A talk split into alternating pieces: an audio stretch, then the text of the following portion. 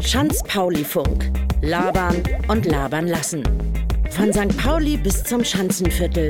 Leute, die hier wohnen, arbeiten und feiern, erzählen aus ihrem Leben. Willkommen zu Geschichten zwischen Kiez, Kultur und Kiosk.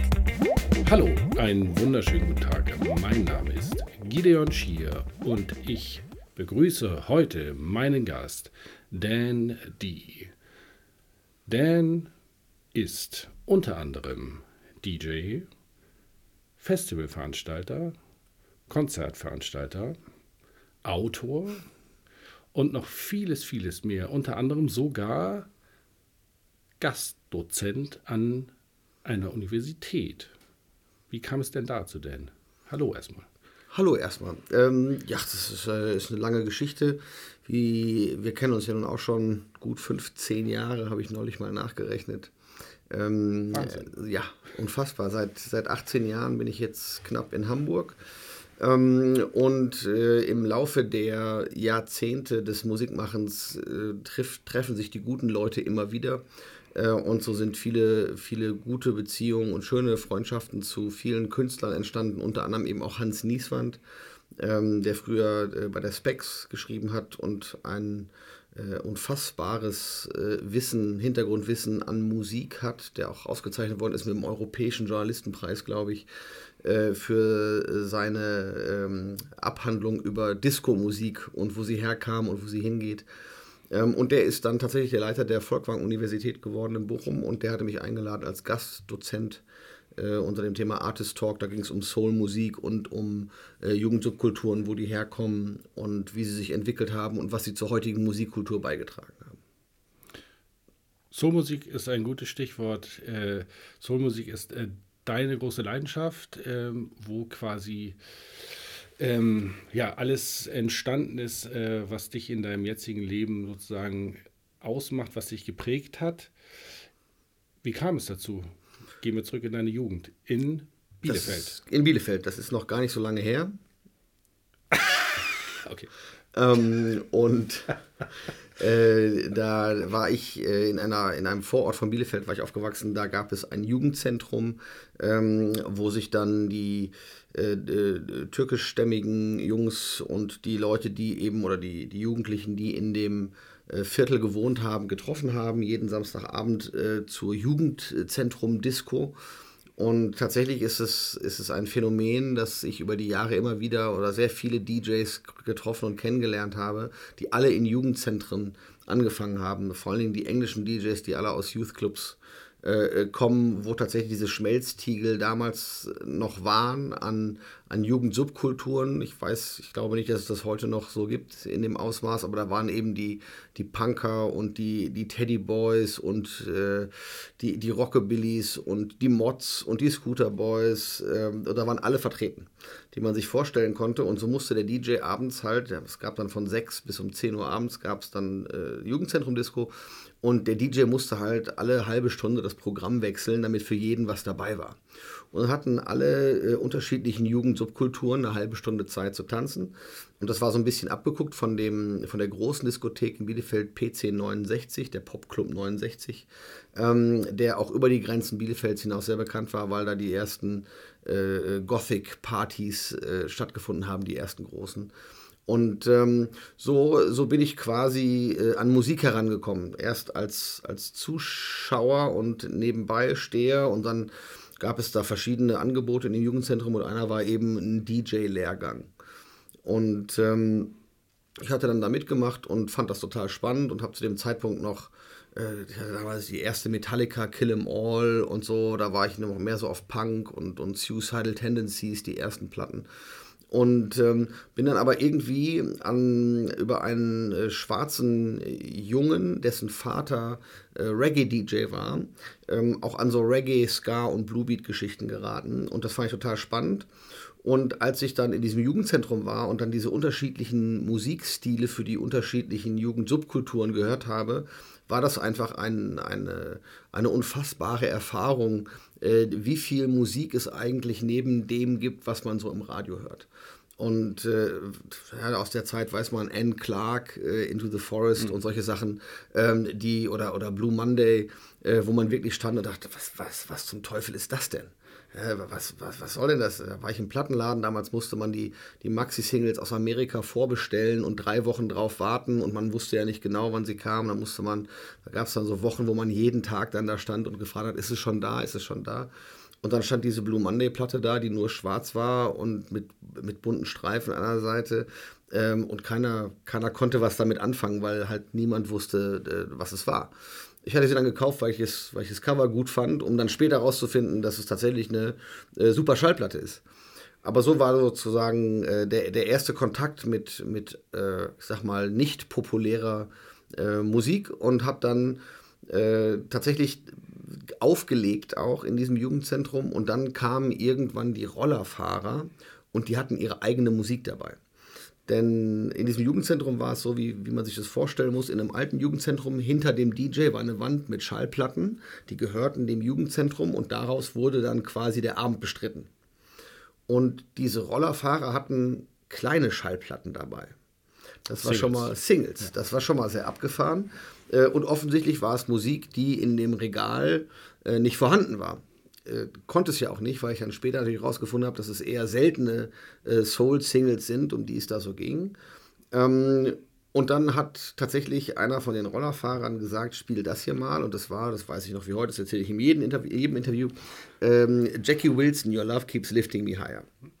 Und das werde ich auch nicht vergessen, weil das das erste Mal war, dass ich gesehen habe, dass man zu Soulmusik tanzen kann.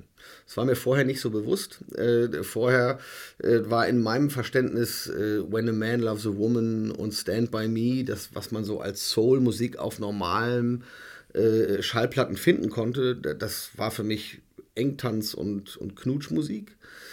Aber das war plötzlich Musik, wo man tanzen konnte. Und das hat mich sehr fasziniert. Und ähm, so bin ich quasi an die, an die seltene Soul-Musik äh, geraten. Und jetzt, 32 Jahre später, ähm, hat sie mich so gebrainwashed, dass ich langsam anfange zu glauben, äh, über was sie da alles so singen. Aber wir hatten ja auch schon äh, öfter öfter Herrenabende äh, zusammen, wir, wir beiden, beiden zusammen, wir beiden, ja. wo wir quasi so die, wo unsere Sammlungen aufeinander getroffen sind und immer da, wo es bei dir äh, nicht mehr funky genug war und zu soulful wurde, äh, war es bei mir quasi, dass, dass es bei mir anfing, äh, in meine Sammlungen quasi reinzureichen, weil das, was du hörst, ist mir auch einfach alles zu funky. Äh, ja, das stimmt. Die Diskussion äh, haben wir natürlich äh, regelmäßig, aber äh, da entsteht natürlich auch viel äh, Kreatives und man entdeckt, äh, glaube ich, gegenseitig da viele neue Sachen. ja, diese Herrenabende, die wir immer mal wieder zelebrieren, das ist übrigens schon viel zu lange her, muss ich an dieser Stelle mal erwähnen. Ja. die sind natürlich meistens von Abend bis nachts, wenn nicht sogar bis zum nächsten Morgen. da geht es um viel Musik, die wir zumindest äh, tatsächlich audiomäßig heute bei diesem Interview ja nicht äh, haben werden, weil wir nun mal einen Podcast machen und äh, wir also keine Musik dort integrieren können. Aber so ganz ohne äh, ja, Genuss äh, geht es natürlich nicht, habe ich mir gedacht. Deswegen habe ich diesen kleinen Rum mitgebracht. Ah, das ist äh, sehr gut. Ich bin ein großer Fan von Rum. Das ist quasi Sonne in der Flasche. Ja, guck mal, und äh, zufälligerweise haben wir auch zwei Gläser hier stehen. Das heißt, ich würde jetzt einfach mal so einen, einen Hauch, ein Fitzel davon mal einschenken. Und natürlich äh, würde ich gerne äh, von dir deine Meinung dazu. Wir, wir, wir, sagen die Marken nicht, weil es Werbung ist, oder? Oh, ich habe hier. Du bist dran. Äh, wir probieren das erstmal. Also, auf den nächsten Herrenabend.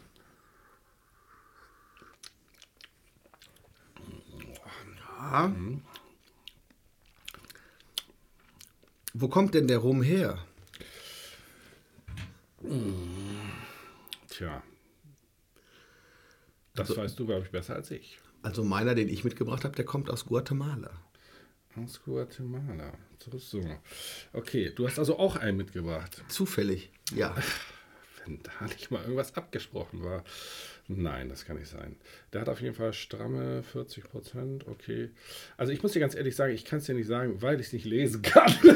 aber vielleicht ist ja dein, deine Augen noch besser als meine. Also der Sollen wir sagen? Wir sagen es. Also das hier ist eine Flasche Botukal, die hat der Gideon mitgebracht. Okay, wir sehen also, ähm, Dan erreicht auch gerade dieses Alter, wo man eben langsam eine Brille braucht. Die Arme reichen nicht mehr, um das Ganze weit genug wegzuhalten, um scharf zu sehen. Du hast recht, zum Glück bin ich erst halb so alt wie du. Dementsprechend müsste man es bei dir wahrscheinlich doppelt so weit weghalten. Das lassen wir jetzt einfach mal unkommentiert stehen. Ist natürlich jedem Hörer klar, dass das gar nicht stimmen kann. Kommen wir wieder zurück äh, zur Musik, zur Leidenschaft, zu den Vinylplatten, die dich ja nie losgelassen haben. Und da schließt sich natürlich die Frage an, würdest du dich immer noch als Sammler bezeichnen, der also immer noch aktiv sammelt? Und wenn ja, wo sind so ähm, wo sind so deine Felder, wo, wo holst du die, die Singles ab? Immer noch im Plattenladen hier bei Maga, bei Groove City, im Karo-Viertel oder ähm, auch? Sehr gut. ähm, ja, das ist eine, eine, eine schwere Reise äh, der letzten Jahre mit Vinyl gewesen, weil natürlich äh, durch die Digitalisierung und die CD, die schon wieder out ist, ähm, und die Streamingdienste einfach die die Verfügbarkeit von Musik äh, unfassbar zugenommen hat. Also das kann man sich, also ich weiß nicht, ob man sich heute das so vorstellen kann. Man, man hat damals, wenn man dann einen DJ mochte, hat man sich ein Mixtape geben lassen.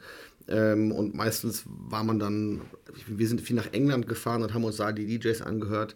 Da konnte man Mixtapes kaufen und dann hat man die mitgenommen, ist wieder nach Hause gefahren und dann wusste man aber natürlich nicht, welche Lieder da drauf sind, weil man, weil niemand diese Lieder kannte. Das heißt, es vergingen manchmal drei, vier, fünf, sechs, sieben Jahre, bis man überhaupt eine Schallplatte gefunden hatte, die auf so einem Mixtape war. Und ähm, sonst ist man tatsächlich viel nach England gefahren, um in, in äh, dunklen Ecken äh, schmutzige Kisten rauszukramen, um tausende von Singles zu durchwühlen. Ähm, das, das war in Bielefeld gab es so einen Plattenladen nicht und in Berlin gab es einen und in Hamburg gab es einen, aber ich kann, ich weiß nicht mehr, in welchem Plattenladen ich damals war. Ich weiß, dass wir mal hingefahren sind, aber ich weiß nicht mehr, welcher das war. Der war aber auch in der Schanze, hier vorne irgendwo. Äh, da so. Da so runter. Gegenüber von der Lagerstraße gab es nochmal einen Plattenladen. Wusstest du dass ich mal einen Plattenladen hier in der Schanze hatte? Wirklich? Ja, Solution Records. Der war sogar hier Schanzestraße 14, also quasi ein Haus weiter. Nee, der war gegenüber von der Lagerstraße. Ja, ich erinnere mich. Ähm, aber ich habe den Namen auch vergessen. Ja. Naja, auf jeden Fall ist man viel rum, man musste viel rumfahren. Man musste viel Eigeninitiative äh, machen. Es gab keinen Shazam, wo man ein Lied äh, quasi äh, erraten lassen konnte, äh, sondern man musste tatsächlich äh, viel aktiv ähm, daran arbeiten, sich eine Sammlung sozusagen äh, zusammenzukaufen was dazu führte, dass man natürlich, wenn man dann abends aufgelegt hat, auch einfach, aber das weißt du ja selber auch, äh, mit bis zu 80 Kilo Schallplatten unterwegs war mit im Rucksack und zwei Cases, ähm, um dann da so einen Abend zu bestreiten. Und das war unabhängig von körperlicher Arbeit, damals durfte man in Clubs noch rauchen, war man danach einfach echt fertig. Ja. Also auch körperlich geschafft, äh, wenn man dann äh, im vierten Stock äh, die Platten morgens um sechs wieder hochschleppen musste die Sonne aufging, die Vögel zwitscherten und man sich entspannt zum Schlafen hinlegen wollte. Und meistens hat man dann noch mehr Musik gehört, weil man dann eh schon mittendrin war. Und das, das hat mich bis heute verfolgt, diese Faszination, dass das Vinyl einfach ein Medium ist, das äh, man, man, es ist haptisch, man kann es anfassen. Das äh, finde ich gut. Man, man kann es quasi sehen, dass, man kann die Musik sehen oder das, das Produkt, den, den Datenträger sehen. Ähm, und mittlerweile ist es auch so, dass, dass die, das Sammeln von seltenen Singles ist durch das Internet und eBay ähm, so viel einfacher geworden für, für Starter sozusagen. Man kann also tatsächlich mit, mit recht wenig Geld äh, äh, sehr schnell äh, an gute Musik kommen. Das war früher unmöglich. Das, das gab es nicht. Und ähm, dieses, dieses Sammeln, es ist, es ist eher wie Kunst sammeln ähm, weil man einfach tatsächlich äh, äh, Schallplatten sammelt, von denen es dann noch drei oder fünf oder zehn Kopien auf der Welt gibt. Und da gibt es eben in England diese Northern und Modern Soul Szene, äh, mit der ich sehr verbunden bin und die finden halt solche Sachen. Und ich glaube, bis Mitte der 90er Jahre hat man von existierenden Kopien gesprochen, also von seltenen Schallplatten. Das heißt, es ist die, die Three Existing Copies in the World. Und ähm, aber als in den 90er Jahren ein paar von den Dealern rübergefahren sind und so ein paar äh, alte Radiolager geknackt haben und dann Unmengen von wahnsinnig seltenen Singles in reichlicher Anzahl, also 150 Stück auf einmal äh, gefunden in einer, in einer Pappkiste in einem Radiolager von einer Platte, von der es nur noch drei gab, offiziell. Und seitdem spricht man von Known Copies, also von bekannten Kopien, mhm. ähm, weil natürlich immer mal noch irgendwo jemand eine Kiste finden kann. Das, das ist gang und gäbe und diese Sachen wurden, oder viele von diesen seltenen Singles wurden damals als, als Promotion, äh, als Werbeschallplatten an die Radiosender geschickt und dann kann es einfach mal sein, dass irgendwo einer das nicht weitergeleitet hat und dann stehen da 150 Singles, von denen man glaubt, dass es nur noch drei auf der Welt gibt und drei Jungs offensichtlich mindestens 10.000 bis 15.000 Dollar dafür bezahlt haben, die dann plötzlich eben nur noch 1.000 Dollar wert sind. Was war deine teuerste Single? Meine teuerste Single. Ich habe zum Glück äh, äh, sehr früh sehr viel Gespür äh, gehabt für Sachen, die, die sich entwickeln. Das heißt, also die teuerste Single habe ich, glaube ich, für 600 Dollar gekauft und die ist jetzt zweieinhalbtausend Dollar wert. Ähm, aber es gibt viel, also viel spannender finde ich die Sachen, die ich für 10 oder 20 oder 50 Pfund gekauft habe, die jetzt eben vierstellig sind. Wo man, wo man tatsächlich äh, damals teilweise auch unwissend, muss ich sagen. Also gar nicht, weil ich dachte, oh, das wird bestimmt mal teuer, sondern das war ein gutes Lied, der Preis passte, ich habe es gekauft und äh, anscheinend hatten dann mehrere Leute Interesse an so einer Platte, sodass dann tatsächlich im Laufe der Jahre ähm, meine Sammlung sehr schön geworden ist. Also es ist, es ist jetzt nicht, ich bin ja nun kein, kein Spezialist, kein Northern Soul DJ oder kein Modern Soul DJ oder kein Latin Jazz DJ, sondern alles, was für mich im Bereich Soul, den Bereich Soul so abgreift, da habe ich von, von, von jedem Genre, äh, habe ich mir einfach meine Lieblingssachen zusammengekauft. Und ja, ich sammle auch noch aktiv, aber das geht dann tatsächlich meistens nur noch über Tauschen oder über direkte Kontakte zu Schallplattendealern in England, zu den großen. England ist ein gutes Stichwort, denn England war ja, wenn ich deine Biografie richtig im Kopf habe, ja, ein wichtiger Meilenstein in der Entwicklung des Dandy, wenn das vielleicht so. Äh, ja, auf jeden Fall. Also ähm, dieses, dieses Jugendzentrum in Bielefeld, ähm, das war ein toller Anfang und da konnte man, konnte man super auf so Spezialisten Soul-Partys danach auflegen. Das war toll. Und ähm, ich bin in meinem Studium, äh, ich habe dann auf Lehramt studiert, äh, Sek 1, Sek 2, Englisch und Sport. Und bin dann äh, in meinem Studium für ein Austauschjahr nach England gegangen. Und ähm, musste dann einfach feststellen, dass obwohl ich schon fast zehn Jahre äh, als DJ unterwegs war, ähm, ich bin also 97, bin ich, ja, 97 bin ich nach England gegangen, ähm, dass ich unfassbar grün hinter den Ohren war. Also ich für, für, für Bielefeld war ich, war ich äh, der Mega-Soul-Typ, äh, für Nordrhein-Westfalen eher nicht, für Deutschland schon gar nicht. Und als ich dann nach England kam, musste ich feststellen, ich, ich war gar nichts. Also da waren dann die 50-jährigen schwarzen Plattendealer, die mich samstags morgens um 10 Uhr an der Tür abgeholt haben und mich Unsummen an Geld gekostet haben. Aber die hatten halt echt Plan. Und ähm, das war so die Zeit, wo ich dann tatsächlich so ein bisschen von meinem, von meinem Soul-Verständnis auch erst gemerkt habe, wie breit eigentlich das Spektrum ist. Ich habe ich hab unfassbar viel Jazz, Funk und Disco äh, Maxi-Singles gekauft in England, ähm, die, die tatsächlich dann dazu geführt haben, dass ähm, ich war dann 98 auf Ibiza und habe dann da so Disco-Schallplatten in Hausschallplatten gemischt, ähm, was total abgefahren war weil ich mit Haus so gar keine Berührung hatte, sondern das erst da quasi entstanden ist. Ich hatte nur meine, meine Disco 12-Inch-Schallplatten dabei. Und das war eine, eine spannende Erfahrung zu sehen, dass quasi dieser Übergang von der äh, Soulful Disco und von Latin Disco und von Jazz Disco quasi nahtlos ist in, in Soulful House Music und alles das, was quasi in diese, in diese Ecke abzielt. Und das, äh, das war faszinierend. Und dann habe ich eben auch angefangen, in England auch moderne äh, Musik zu kaufen, also Hausmusik und äh, Neo-Soul oder New Soul. Ähm, und das hat das ganze Spektrum einfach nochmal erweitert, sodass ich tatsächlich zwischenzeitlich äh, bestimmt 18.000, 20.000 Schallplatten hatte, die aber dann einfach auch ein, das weißt du selber, ein Volumen und ein Gewicht an Masse haben, dass ich zieh mal eben um, äh, ist nicht mehr, ist ja, nicht mehr machbar. viele Freunde bei finden. Ja, die helfen beim ersten Mal und dann auch nur den ersten Tag. Äh, und dann haben alle Verpflichtungen. Und das ist wirklich, äh, es wiegt einfach wahnsinnig viel. Und so habe ich dann, äh, ich glaube, in den frühen 2000ern angefangen, einfach Sachen abzustoßen. 20 Kopien von Chaka Khan Ain't Nobody, die ich irgendwann mal in einem riesigen Balk auf dem Flohmarkt gekauft habe von 1000 Schallplatten, weil der Typ hatte keinen Bock, die mit nach Hause zu nehmen und hat gesagt, hier, gib mir 50 Mark und dann äh, kannst du die mitnehmen. Und dann habe ich die in äh, Autos verteilt und habe die nach Hause gefahren. Und so, ich habe jetzt wahrscheinlich noch so zwischen 5.000 und 7.000 Schallplatten, wobei die, das, das, die Gewichtung von Singles zu Maxi-Singles und LPs, die hat sich tatsächlich äh, gewandelt. Es sind jetzt weitaus mehr Singles als früher. Und in Deutschland ist es ja auch so, dass eben tatsächlich viele, aber das weißt du ja selber auch, viele Leute, die Schallplatten sammeln, eben eher LPs sammeln.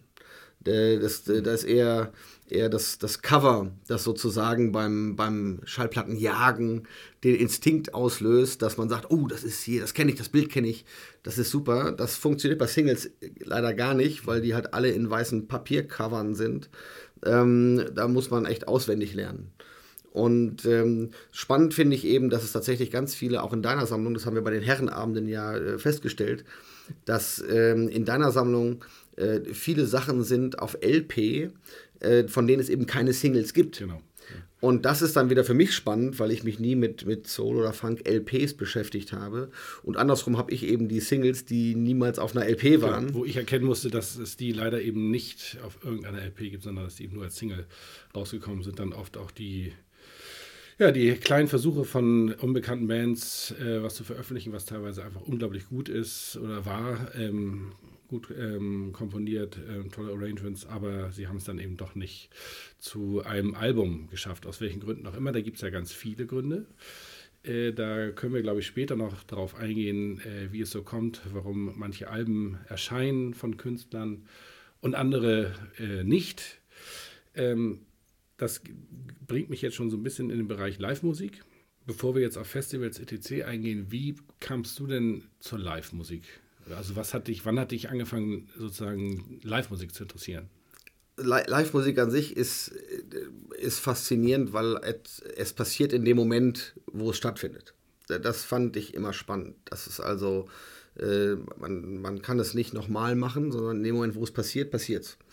Und äh, ich habe, äh, als ich 16, 17, 18 war vielleicht, ähm, nebenbei als Roadie für eine Rock'n'Roll-Band gearbeitet. Das waren so äh, altgediente Heavy-Metal-Typen, wie man sich das vorstellt, mit langen Haaren und Dauerlocken und Handlebar-Schnurrbärten. Ich habe leider vergessen, wie sie hießen. Naja, auf jeden Fall ähm, äh, fand ich das schon spannend, dass man, da, dass bestimmte Leute ihre Instrumente einfach so beherrschen. Das fand ich immer gut. Habe mich aber eher selten damit beschäftigt, dass, dass ich ein Teil von Live-Musik bin ich habe meine Gitarre in einer Band gespielt, aber das, das, das, das Cut. Das braucht man nicht mal zu erwähnen. Ähm, aber dass, ähm, dass tatsächlich Live-Musik auf Veranstaltungen und insbesondere auf Soul-Veranstaltungen ähm, hat zwei Herausforderungen. Das erste ist, wir sind in Deutschland. In Deutschland ist äh, englischsprachige Musik eh schon eine Herausforderung für Leute, die der Sprache nicht so mächtig sind, weil die natürlich immer irgendwelche Sachen mitsingen, äh, die gar nicht im Text vorkommen. Das zweite ist, dass man in Deutschland für Soulmusik keine Förderung kriegt. Ja, das heißt, äh, für ein Jazz-Trio ja, kriegst du eine Förderung. Das sind drei Leute, die machen Musik, da gibt es eine Förderung für. Eine Dreimann-Soul-Band ist total schwer, das hört sich nicht an. Leute, die Soul mögen, wollen eben eine volle Band haben. Und die besteht aus mindestens acht Personen. Acht Musiker in Deutschland auf eine Bühne zu stellen, ist an sich schon nicht ganz einfach, weil natürlich auch alle bezahlt werden wollen. Plus, wenn es acht Leute sind, braucht man mehr Technik als bei dreien. Äh, und das äh, ist nur der Anfang. Von Hotel über Catering, über Anreisen äh, ist es mit drei Leuten einfach sehr viel angenehmer als mit acht Leuten. Für eine Viermann Heavy Metal Band, das reicht aus, um Heavy Metal zu machen, ähm, bekommt man keine Förderung, also zumindest nicht soweit ich weiß. Ähm, aber das ist eben immer noch günstiger als die kleinste Version einer Soul-Band. Mhm. Und da diese ganze Musik aus der schönen Zeit, 60er, 70er, frühe 80er, die wurden mit großen Bands aufgenommen. Da war nichts, nichts nachzumachen, nichts Elektronisches und damals war es einfach so, dass die, die Technik das unfassbar teure war und die Musiker wahnsinnig günstig. So ein, so ein Geigenspieler, der hat 40 Dollar am Tag gekriegt damals und da hat man, äh, wenn man ein 40-Mann-Orchester äh, haben wollte, mit sehr wenig Geld sehr viel Musiker bekommen. Aber die Jungs, die die Tonstudios hatten, die hatten das teure Equipment. Das heißt, da war jemand, der hatte die, den die Finger, Bandmaschinen die Bandmaschinen, die großen Mischpulte, äh, das Studio. Die hatten quasi den Daumen auf die Qualität von dem, was da aufgenommen werden sollte. Weil der gesagt hat, ich nehme das auf, wenn es gut ist. Wenn es nicht gut ist, nehme ich es nicht auf. Das hat sich heute komplett umgedreht. Die Technik ist das Günstige und die Musiker sind so teuer. Jeder hat zu Hause einen Computer, an dem er seine Musik machen kann. DJ Ötzi zimmert so ein Ding in drei Stunden auf dem Balkon zusammen und äh, Katie Melua geht drei Monate ins Studio mit einem 40-Mann-Orchester. Äh, schlussendlich unterm Strich sagt iTunes, das Lied kostet 99 Cent. Das heißt, heutzutage hat niemand mehr eine Möglichkeit, die Qualität von Musik äh, überhaupt einzuschätzen. Gerade nicht jetzt mit den Streamingdiensten, wo einfach alles rauf und runter gedudelt wird und es gar nicht mehr um Künstler geht, sondern nur noch um den, den Soundtrack zu deinem Leben. Äh, äh, in drei Monaten muss der nächste Künstler her, damit wir Streaming machen äh, äh und an Streaming verdienen, weil, weil die Lieder vom letzten Jahr hört keiner mehr. Und das ist, das ist der, Todesstoß äh, für jeden kreativen Schaffenden, der davon leben möchte. Ähm, und heute ist eben tatsächlich so, dass die, dadurch, dass die Technik so günstig ist und die Musiker so teuer, hat eben niemand mehr einen Daumen auf die Qualität. Und äh, daran liegt es meines Erachtens, oder ist ein großer Teil zumindest, dass, dass vieles von dem, was man heute hört, sich einfach, einfach so weichgespült, durchgewaschen, programmiert äh, ist, dass das für mich auch einfach gar keinen Spaß macht, äh, das anzuhören. Im Verhältnis zu, äh, die haben damals vier 18-jährige Jungs ins Studio eingesperrt und die haben gesagt, du kommst erst wieder raus, wenn das Ding jetzt sitzt. Weil der Typ mit dem teuren Studio gesagt hat, ich bezahle das hier, ihr macht das jetzt. Und dann sind so tolle Sachen dabei rausgekommen, Musik, die man fühlen kann, wo man den Leuten, die das singen, äh, jedes Wort glaubt. Und das ist für mich einfach ein, ein Maßstab an musikalischer Qualität, gerade im Bereich äh, äh, Gesang, wo einfach authentisch äh, Songtexte rübergebracht werden, die der Hörer glauben kann, als wenn der Sänger es gerade selber erlebt. Ich glaube, wir können noch mal einen kleinen nachschenken. Nee, jetzt wollen wir natürlich den zweiten Rum, den Dan mitgebracht hat, äh, mal probieren. Ja, der kommt aus Guatemala. Mhm. Und der heißt Malteco und den gibt es in verschiedensten Jahrgängen diesen, den ich mitgebracht habe, der ist 15 Jahre alt. Steht zumindest drauf. 15 Jahre, okay. Steht drauf. Was ist denn so bei, beim Rum der Standard? Also bei Whisky ist es ja auch so, ich glaube, so ab 10, 12 Jahre. Ne, ah, das, ist, das ist heute, das ist leider alles nicht mehr so. Also die, es gibt kaum noch tatsächlich fast gelagerte äh, Rums oder Whiskys, die so lang gelagert sind, wie draufsteht. Das ist dann die Königsklasse. Die sind dann ab 60 bis 100 Euro aufwärts die Flasche, wenn man da vernünftige. Das sind alles Verschnitte. Also die meisten zumindest, die man kriegt. So, ich sag mal hier Chin. Ja. Besterchen. Er riecht nach Guatemala. Hm. Oh ja. Sehr angenehm, sehr weich. Mhm. Kann man machen. Oh. so, gehen wir mal ein bisschen ähm, weiter. Vielleicht ähm, bleiben wir mal einigermaßen chronologisch. Ähm, nachdem du also dir deinen Horizont erweitert hast in England, in, in London im Speziellen. Äh, du hast, glaube ich, auch im Jazzcafé gearbeitet. Ähm, längere Zeit. Also hat es wirklich direkten Kontakt auch zur ähm, Live-Musikszene dort vor Ort. Ähm, ja, das war wirklich, das war meine erste, das war mein, das waren meine ersten Berührungspunkte mit tatsächlich ähm, wirklich äh, unfassbaren Musikern. Ähm, Ich habe mit Courtney Pine habe ich da ein Konzert veranstaltet, äh, mit Gil Scott Heron, mit John Lucien, äh, mit Roy Ayers. Äh, aus den Konzerten sind tatsächlich Freundschaften entstanden, auch zu Künstlern, äh, auch zu den Jungs, mit denen man dann eben auch über Jahre noch hinweg Kontakt gehalten hat. Ähm, das, war, das war faszinierend. Also, dass äh, die Leute dann tatsächlich live zu sehen, ähm, die, man, die man vorher nur von Schallplatte kannte und vor allen Dingen festzustellen, dass das eben Menschen waren. Das fand ich am faszinierendsten, dass diese, die, die Superhelden, die man so hatte in seiner äh, musikalischen Weiterbildung, dass die plötzlich dann da waren und Witze machten und, und, und mit einem sprachen und ganz normale Bedürfnisse hatten. Das war, fand ich ganz toll, unabhängig davon, dass natürlich ich die Möglichkeit hatte, in London Konzerte zu sehen, die, das, da ist ja jeden Abend was los. Und äh, gerade im Musik, Bereich schwarze Musik ähm, ist da wirklich, ist da ein, ein, ein, buntes Potpourri. Du kannst jeden Tag im Jahr kannst du dir das Konzert deines Wunsches anschauen, von Dixieland über Heavy Metal, äh, alles. Es ist alles äh, da in London. Und da habe ich tatsächlich viele, viele Live-Konzerte gesehen, sodass ich, als ich dann 2003 zurück nach Deutschland gegangen bin, nach Köln damals, habe ich mir überlegt, äh, ich, hatte, ich hatte vorher schon viele Soul-Veranstaltungen gemacht, die, heißt, die heißen in der Szene All-Nighter. Und die, die waren damals in Bielefeld in den frühen 90ern, ich glaube 92 oder 93 haben wir angefangen mit den Bielefelder Soul All-Nightern und das waren damals schon äh, einige der größten Soul-Veranstaltungen in Deutschland mit 1200 Leuten, äh, wo es tatsächlich dann auch drei verschiedene Tanzflächen gab, weil mein mein Ansatz war eben etwa etwas konträr zu dem der, der Soul-Szene. Ja, sehr eher engstirnigen, äh, ja. gerade Northern Soul. Ja, ja. Äh, das, äh, das war ich nie und habe dementsprechend eben auch in der lokalen Presse äh, Werbung gemacht für Soul-Musik. Und dann gab es einen Floor, da lief damals Easy Listening, das war so eine Zeit, wo das, wo das angesagt war. Und einen Floor gab es, da lief Soulful House Musik und eben einen, wo es so, so Northern Soul und, und äh, ich sag mal Rollerfahrer Soul Klassiker gab.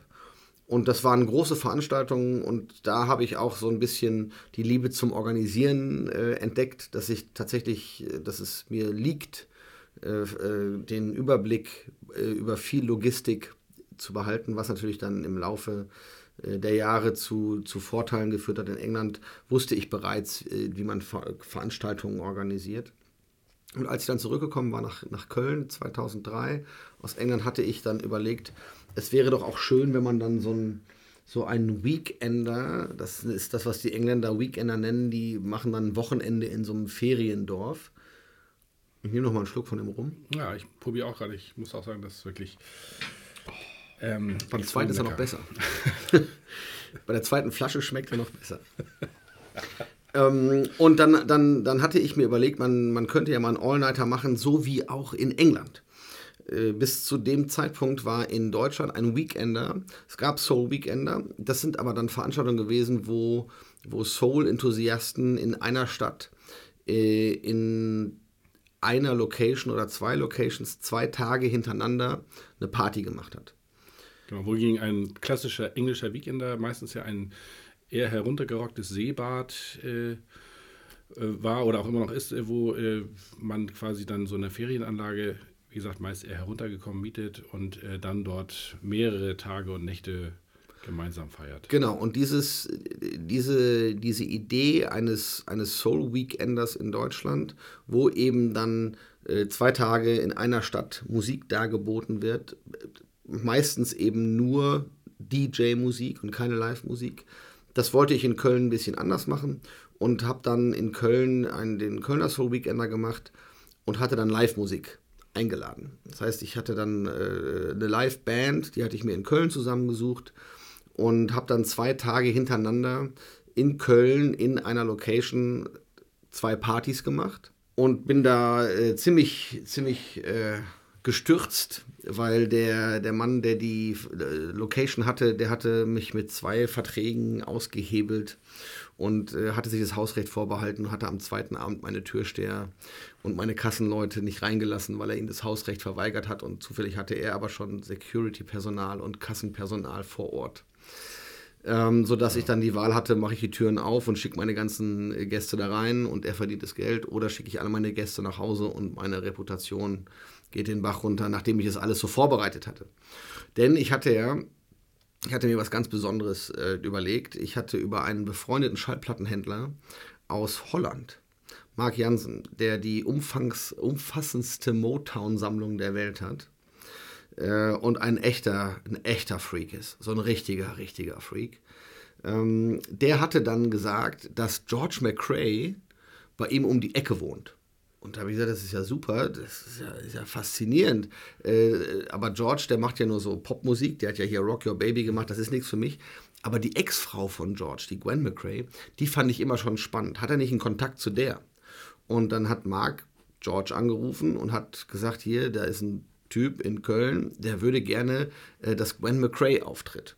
Und dann hat George gesagt, das trifft sich gut. Meine neue Frau, die Yvonne, äh, die managt gerade meine Ex-Frau die Gwen. Da habe ich schon gedacht, buh, das ist, ist aber heißes, heißes Pflaster. Äh, das kann nicht so ganz reibungslos sein, aber ich dachte, du, das dann. Da, da, wir machen das mal. Äh, frag doch mal die Yvonne, die Frau vom George, ob die die Gwen, die Ex-Frau vom George, nicht mal nach Köln bringen kann, damit man sich mal so kennenlernt und mal so guckt und die mal proben können mit der Band.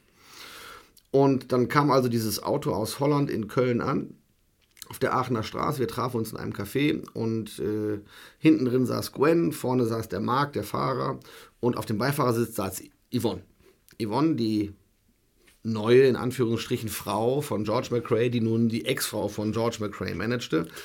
Und die stieg aus und es war eine große blonde Frau, eine Holländerin. Und ich denke, Mensch, wir kennen uns doch. Äh, hast du, hast du in, in London mal irgendwas mit Künstlern gemacht? Haben wir uns schon mal irgendwo getroffen?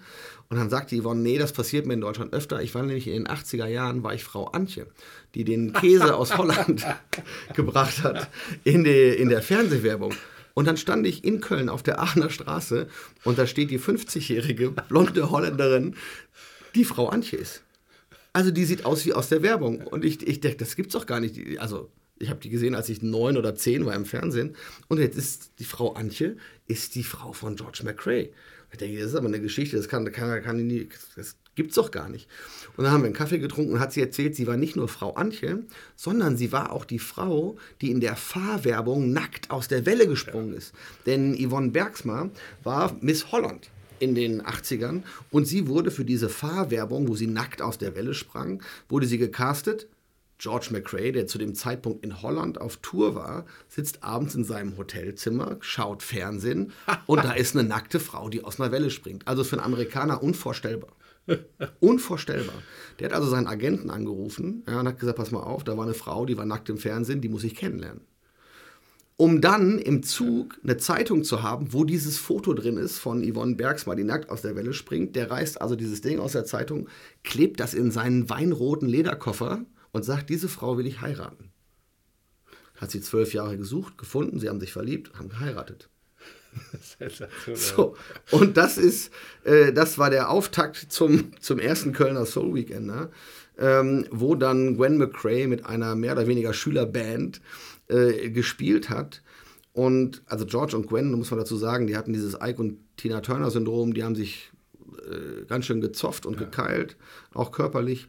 Und das, die waren nicht in Gutem auseinandergegangen und hatten auch bis zu dem, äh, bis zu dem Weekender persönlich nicht miteinander gesprochen. Also da, da war, das hatte, Yvonne hatte das in die Hand genommen, die hatte sich um Gwen gekümmert und George und Gwen hatten gar nicht miteinander gesprochen. Und als dann das Konzert stattfand, kam äh, um Viertel vor zwölf nachts, Gwen war noch auf der Bühne, kam Yvonne zu mir und hat gesagt, du, ähm, der George hat gleich Geburtstag, er wird gern auf die Bühne gehen. Dann habe ich gesagt, oh Mann, jetzt, jetzt haben die 30 Jahre, 25 Jahre nicht miteinander gesprochen äh, und jetzt will er auf die Bühne gehen. Und dann ist er auf die Bühne gegangen, die haben sich umarmt, haben gesagt, hallo, schön, dass du da bist und haben zusammen Duett gesungen. Was und, haben sie gesungen? Äh, Winners Together, Losers Apart von der LP, die sie zusammen aufgenommen haben. Und das, der Moment, also die Gesichter im Publikum zu sehen, dass diese beiden verfeindeten Parteien, die früher äh, nicht nur Eheleute, sondern auch ein musikalisches Duo waren, äh, sich da auf der Bühne getroffen haben, dass die, die, Gesichter der Gäste und das, was danach passiert ist, wo die Leute gekommen sind und gesagt haben, also das, da, da, was war denn das? Das gab es ja, gibt es, war ja unmöglich. Also, da, da, dass man dabei sein durfte, wie quasi sowas Großes passierte, ähm, das war ganz toll. Und das war der Moment, wo auch die lange Geschichte, mittlerweile schon seit 13 Jahren, wo wir ja nun äh, darauf hinzielen, wahrscheinlich die Geschichte des Baltic Zoo Weekenders, das war einer der Schlüsselmomente, mhm. ähm, der, wo ich gesagt habe, wenn man Leuten etwas bietet, das es sonst nicht zu sehen gibt, erzielt man eben Emotionen, die man sonst nicht haben kann. Und das habe ich bis heute versucht, bei jeder oder bei allen Veranstaltungen, die ich mache, so ein bisschen äh, mitzutragen, damit die Gäste nach Hause gehen und ihren Freunden, Geschwistern, Onkels, Tanten, jedem davon erzählen, auf was für einer tollen Party sie waren.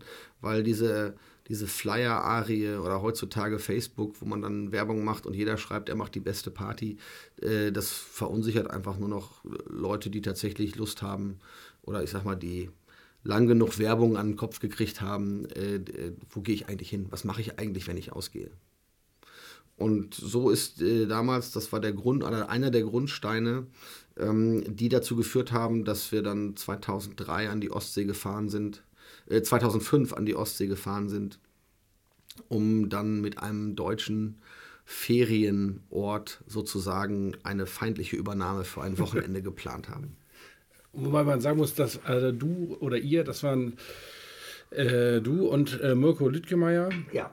Der hat auch in der Hamburger äh, Musikszene ähm, auch eine recht große Rolle gespielt hat, äh, der leider gestorben ist ähm, nach dem ersten Weekender äh, mit 32 Jahren.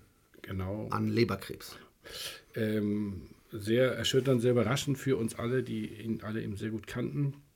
Äh, Mirko, der aber auch, also der war ja derjenige, so wie ich es in Erinnerung habe, der quasi dein, deine Idee des Weekenders, dieses Konzept aus England hier in Deutschland in einer Ferienanlage mit Niveau, also wie man heute sagt, ein Indoor-Komfort-Musikfestival für Erwachsene zu etablieren, verstanden hat. Äh, da gab es ja nicht viele, die das äh, zum damaligen Zeitpunkt 2005 überhaupt verstanden haben, was das, was das soll.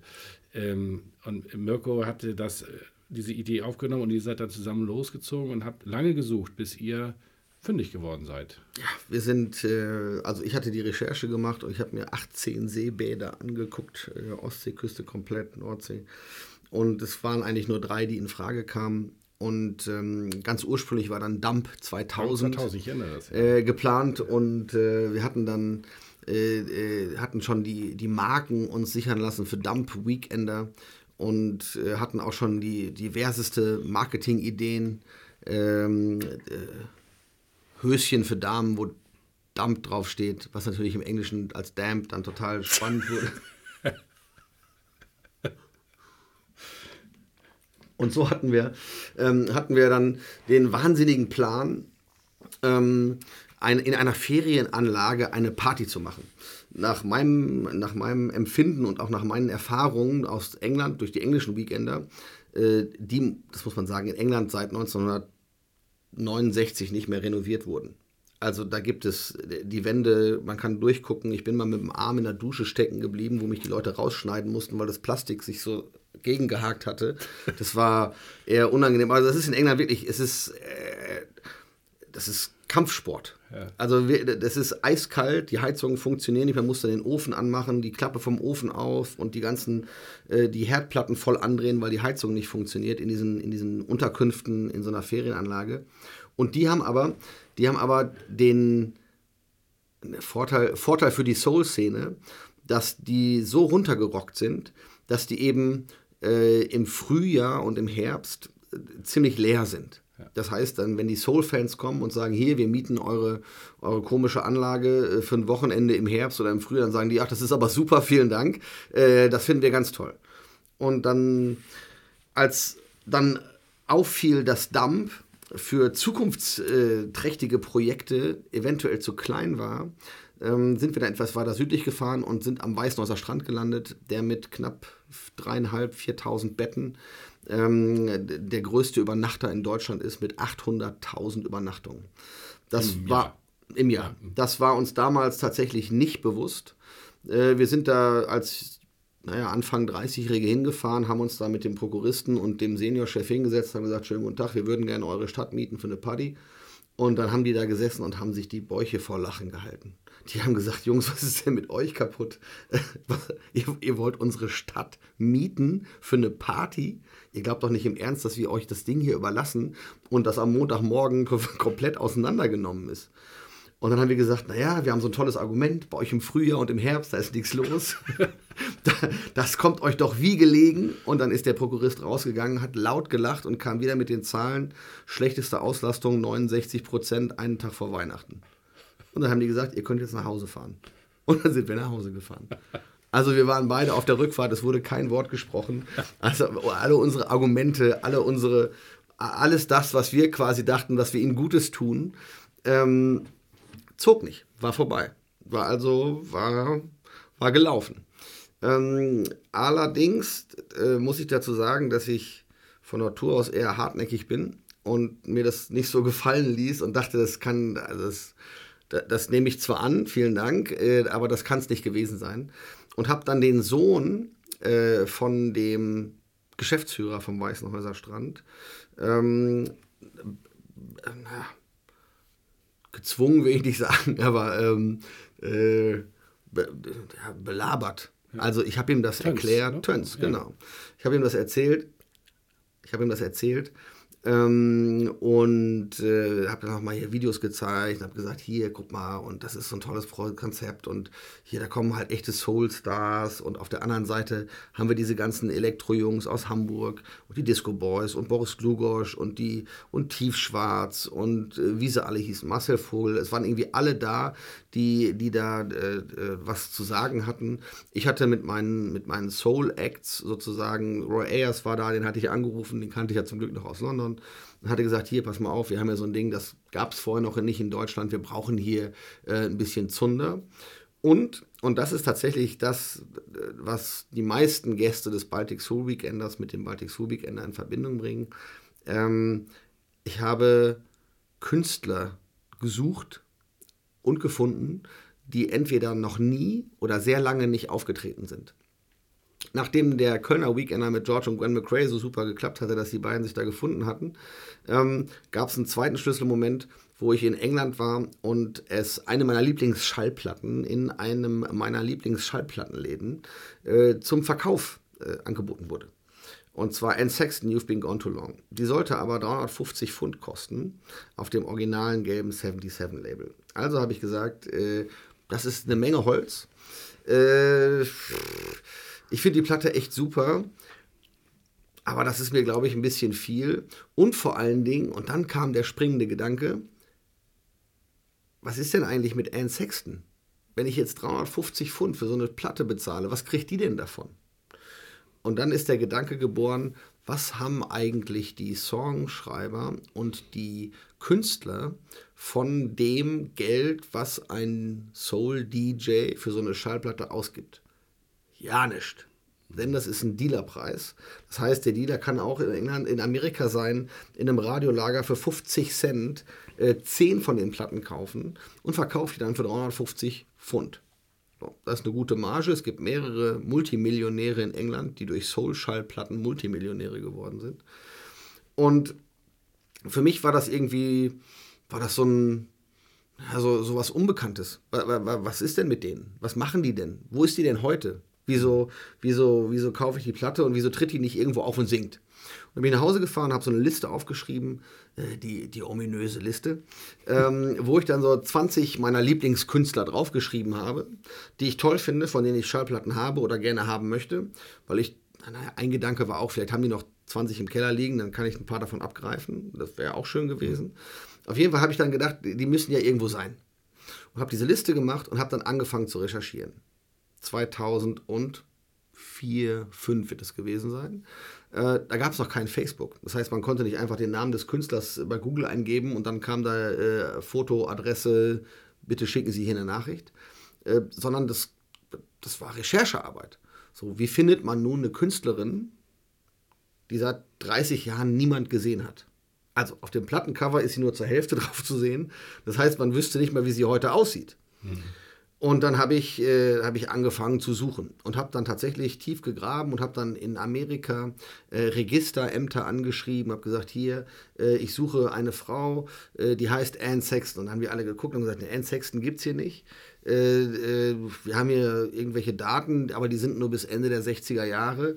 Danach gibt es keine Daten von irgendeiner Anne Sexton. Und da habe ich gedacht, ja, das ist, das ist was machst du denn jetzt? Und dann habe ich äh, mir überlegt, vielleicht fährt sie Auto. Habe dann die ganzen Führerscheinstellen äh, in der Ecke angeschrieben, wo ich, da, wo ich wusste, dass sie geboren war. Äh, und bin dann tatsächlich auf die Führerscheinpapiere ihres Produzenten gestoßen. David Lee und habe mir die dann schicken lassen. Das heißt, ich hatte dann quasi zu Hause die Führerscheinpapiere vom Produzenten von Anne Sexton im Abstand von zehn Jahren. Man konnte also sehen, wie er älter wurde auf den Fotos. erst als junger Mann in den, in den 60ern und dann in den späten 90ern war es halt ein Opi. Ne? Ja. Aber man konnte es auf den Fotos konnte man es gut nachverfolgen. Und ähm, den habe ich dann, äh, da habe ich die Nummer ausfindig gemacht, habe den angerufen. Der war auch schon Mitte 70 ähm, und der hat gesagt, nee, der hatte ja auch seit den 60ern oder seit den 70ern, wo sie zusammen was aufgenommen haben, äh, hätte er sie nicht gesehen. Und dann konnte ich von meiner Liste, hatte ich Anne Sexton durchgestrichen, wie auch schon zehn weitere, die verstorben waren, äh, laut meiner Recherche. Ähm, und das war erstmal die Anne Sexton-Geschichte, bis dann zwei Jahre später, ähm, das muss eher gewesen sein, das war nach dem ersten Weekender, bis dann zwei Jahre später äh, hatte ich in einem Blues-Forum im Internet eine Schallplatte gefunden. Und zwar eine Les McCann LP. Ähm, Place the Hits heißt die, glaube ich. Da ist ein Song drauf, den es nur auf LP gibt und nicht auf Single. Der heißt Sad Little Girl. Ein super, super, super Song. Ähm, und die Platte, dadurch, dass dieses Lied Sad Little Girl in der Soul-Szene total angesagt war, war in den Soul-Kreisen ziemlich teuer. Also dachte ich, gucke ich mal in den Blues-Kreisen. Und da kostete sie auch noch die Hälfte. Ich hatte dann geschrieben, ich suche diese Schallplatte, äh, bitte meldet euch. Und dann meldete sich jemand, ähm, der hieß Sonny. Äh, und Sonny war Blues-Mundharmonika-Spieler. Der hatte die Schallplatte von Les McCann und wollte mir die verkaufen. Für die Hälfte. Da habe ich gesagt, das ist super, das machen wir genau so. Und dann hat er, äh, hatten wir telefoniert und so und hat er gesagt, du, ähm, ich arbeite in so einer Schule in der Bronx für schwer Erziehbare und eine von meinen äh, Mit-Co-Lehrerinnen, die war früher auch mal Soul-Sängerin. Und er hat gesagt, ah, das ist ja super, äh, wie so alle mal Soul-Sängerinnen ja. waren da in Amerika. Und dann sagt er, ja, die heißt, die heißt Mary Burton. Da habe ich gesagt, ja, nee, Mary Burton pff, sagt mir nichts, keine Platten, kenne ich nicht, nie gehört. Sagt er, ja, die ist unter ihrem Mädchennamen aufgetreten, Anne Sexton. das, ist, das gibt's doch nicht.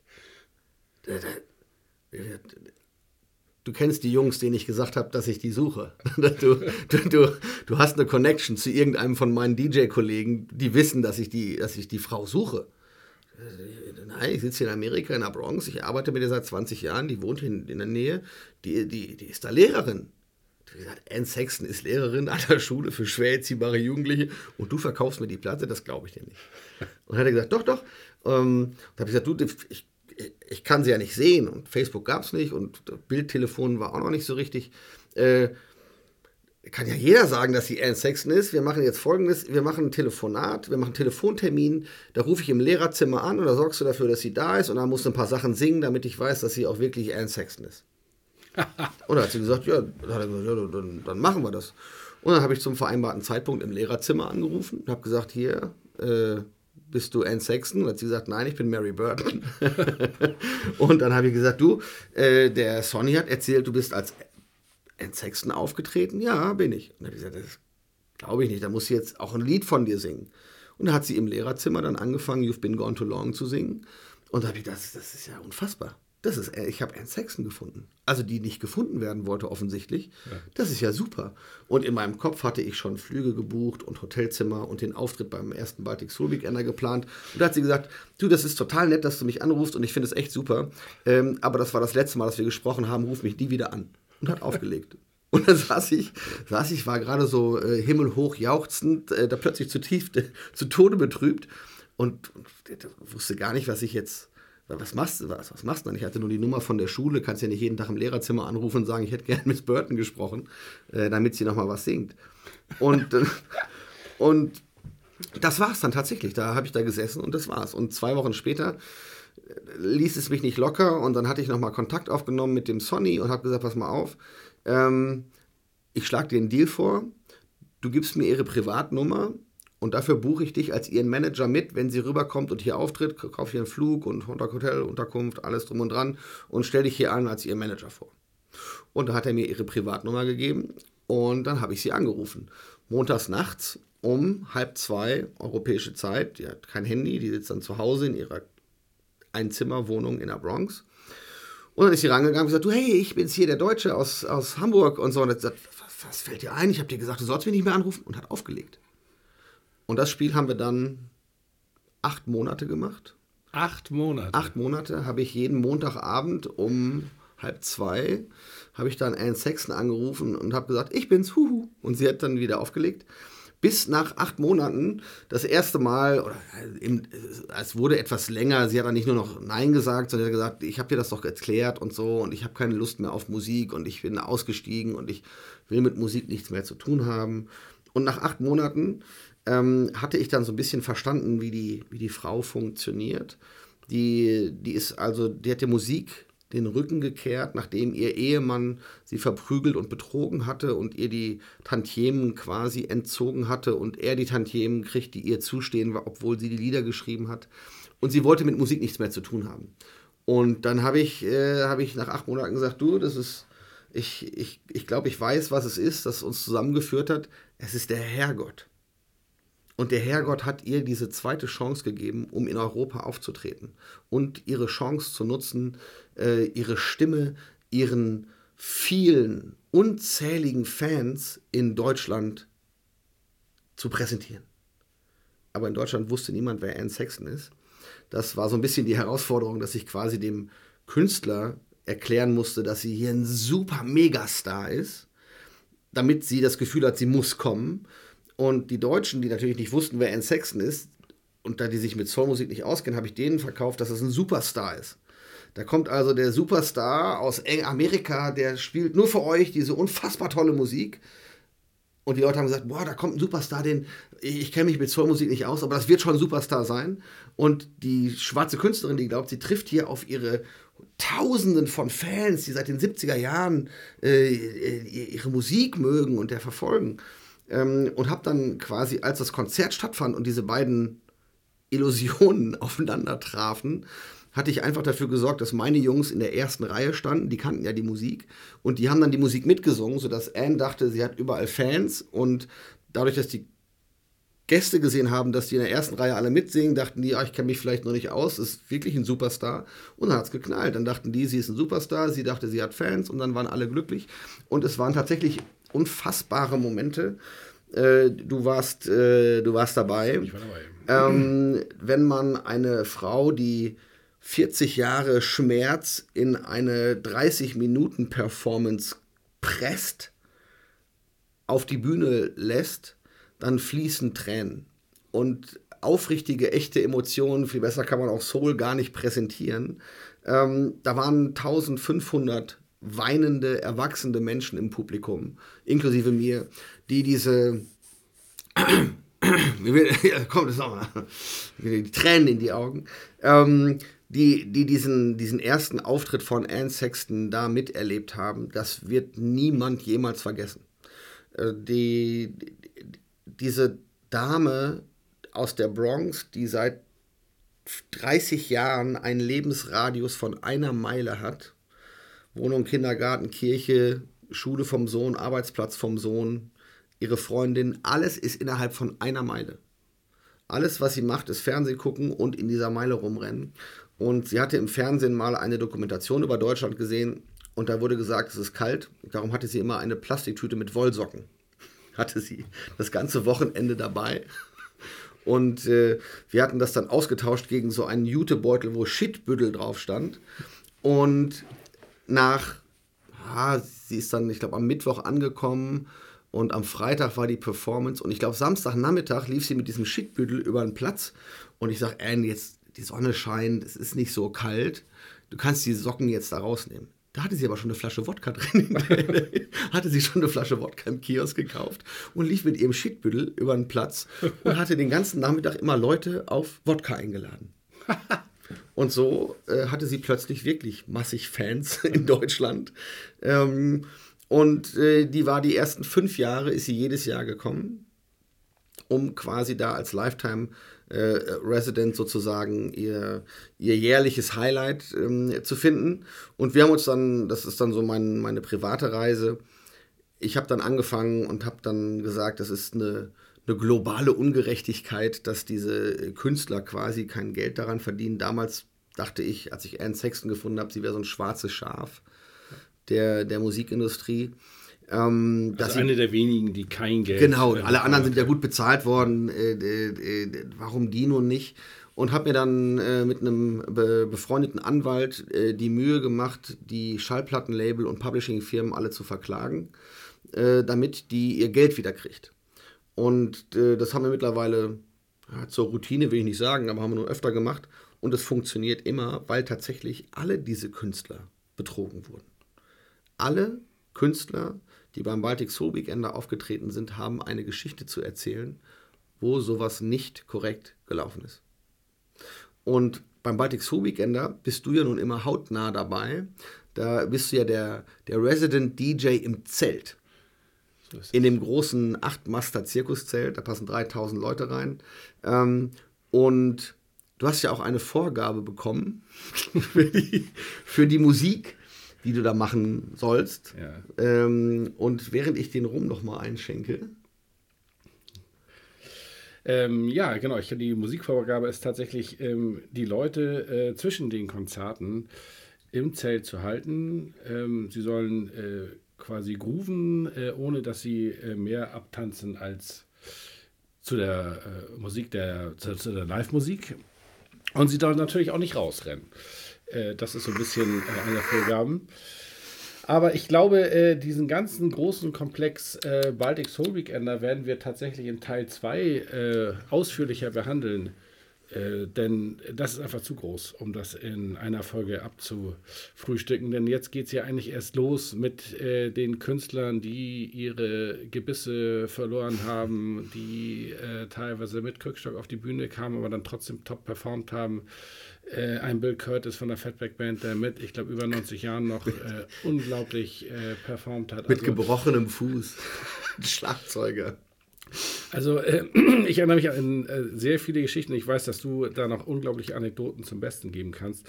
Da müssen wir also ein bisschen ähm, schauen, dass wir das vielleicht in so einen Teil 2 packen. Wir können ja gerne Teil 2 machen. Dazu äh, muss natürlich zahlreich Feedback äh, kommen, ob das überhaupt gewünscht ist. Weiß das man ja nicht. Wir reden ja. hier, äh, erzählen uns gegenseitig lustige, witzige Geschichten. Nachher will die gar niemand hören. Ja, da bin ich bei dir. Das sollten wir prüfen. Da müssen die Leute einfach entsprechend Feedback geben. Dazu gibt es ja über die sozialen Netzwerke äh, genügend Möglichkeiten. Äh, abschließend vielleicht nochmal, um das Ganze rund zu machen, um den Fokus auf Hamburg ein bisschen zu lenken, auf äh, Schanze und St. Pauli, das ist ja auch ein Grund, warum du heute hier bist. Denn als du nach Hamburg gekommen bist, hast du das erste Büro eröffnet hier in der Schanze. Und zwar direkt gegenüber von der Flora, wenn ich genau. mich entsinne. Da hatten wir ein Drei-Mann-Büro, das war gegenüber von der Roten Flora. Und zum damaligen Zeitpunkt, ach nee, das war kurz, äh, kurz zuvor, hatte ich meinen, meinen Job als PR und Marketing äh, im Stage Club mit Robert ah, ja. Hager ja. Äh, aufgegeben und hatte diese, diese Weekender-Geschichte. Äh, ach, das stimmt, das war das zweite Büro. Das erste Büro war draußen in Ottmarschen. Das war aber noch mit, äh, mit, Mirko zusammen, ja. genau. Und als Mirko verstorben war, hatten wir uns dann hier in die Schanze orientiert. Ähm, und da ist dann quasi die Geburtsstunde des Weekenders, so wie er heute da steht, ähm, ja, vonstatten gegangen. Und ja, das muss ja auch noch gesagt werden. Der, der Weekender, der jetzt kommt, der ist vom 10. bis zum 12. Mai. Mit was für Künstlern zum Beispiel? Die Am Weißenhäuser Strand mit dem letzten Auftritt der Supremes beim Baltic Soul Weekender. Wieso, ähm, der, da muss ich gleich nachhaken, wieso ist es der letzte? Weil ich sie danach nicht mehr einlade. Ah. Na gut, ich meine, sie sind ja. aber doch fit, also das heißt, der, ja, ja. der Gast kann sich auf eine Top-Performance-Freund. Ja. Ich erinnere mich, wir haben sie das letzte Mal vor zwei Jahren. Nee, was haben, wann haben sie das letzte Mal gespielt? Das letzte Mal waren sie im Atlantik auf der Charity Gala 2014, vor fünf Jahren. Ist es schon wieder so lange her? Meine Herren. Ähm, ja, und die Informationen dazu ähm, äh, gibt es auf www.baltic-soul.de und auf Facebook sind wir auch Baltic Soul Weekender gut zu finden. Ähm, die Supremes sind da, äh, Ruby Andrews, auch eine der alten Funk- und Soul-Damen, die, die dir nicht bekannt war, hattest du, hattest Nee. du das gesagt? Ja, schön, dass du es nochmal öffentlich jetzt hier so. Ja, aber äh, haben, wir, haben, wir Platz, haben wir Platz für einen Herrenabend. ja, okay, stimmt. Das Black Ruby Album also sollte in deiner Sammlung nicht fehlen. Ähm, und Eddie Holman kommt. Eddie Holman, auf Eddie Holman freue ich mich sehr. Also der hat am Telefon gesagt, er, es tut ihm jetzt schon leid äh, für die anderen Künstler, weil er einfach alle in Grund und Boden singen wird. Und er ist einfach der beste Sänger vor Ort. Und was ihm am meisten leid tut, er sieht auch noch verdammt gut aus. Das als Schlusswort finde ich köstlich. Und der Mann ist 78 Jahre und hat in den 80ern aufgehört, seine Auftritte zu zählen. Er zählt nur noch Kreuzfahrten. 800 hat er schon gemacht. Also wo er auftritt. und wenn so, also der Typ ist, äh, ich freue mich sehr aufs Interview. Sehr schön. Man muss aber vielleicht noch erwähnen, dass es auch ein paar äh, DJs natürlich aus ähm, unseren Gefilden gibt, von Smudo über T, die natürlich. John Morales, Eddie Piller, Mirko Machine Ah, ist ja hier auch. Asoto Sound, Sounds sind auch mit dabei. Kenny B, Ja. Und wir haben kein. Haben, gibt es einen, wie ist es denn eigentlich mit einem, wir haben ja normalerweise immer einen TV-Sender. ja, der- den gibt es dies Jahr auch. Ja? Es gibt einen TV-Sender, der quasi äh, das ganze Wochenende lang Informationen und Videos in die einzelnen Unterkünfte strahlt. Sehr schön, das beruhigt mich. Ja. Gut, dann würde ich sagen, äh, an dieser Stelle erstmal, äh, Dan, herzlichen Dank für deinen äh, Besuch hier in unserem Schanz Pauli Funk Studio. Es war mir ein Vergnügen. Äh, ich weiß, dass es eigentlich noch viel mehr zu erzählen gibt und ich würde mich freuen, wenn es Feedback gibt, sodass wir das Ganze hier zeitnah fortsetzen können. Von mir aus sehr gern. Ich habe Material bis Folge 126. Ja, und wir hätten auch noch ein bisschen Rum zu trinken, eigentlich. Der überlebt das Wochenende nicht. Ahoi. Cheers. Mehr zur Sendung findet ihr unter schanzpaulifunk.de. Hier gibt's auch die Möglichkeit, den Podcast mit einer Spende zu unterstützen.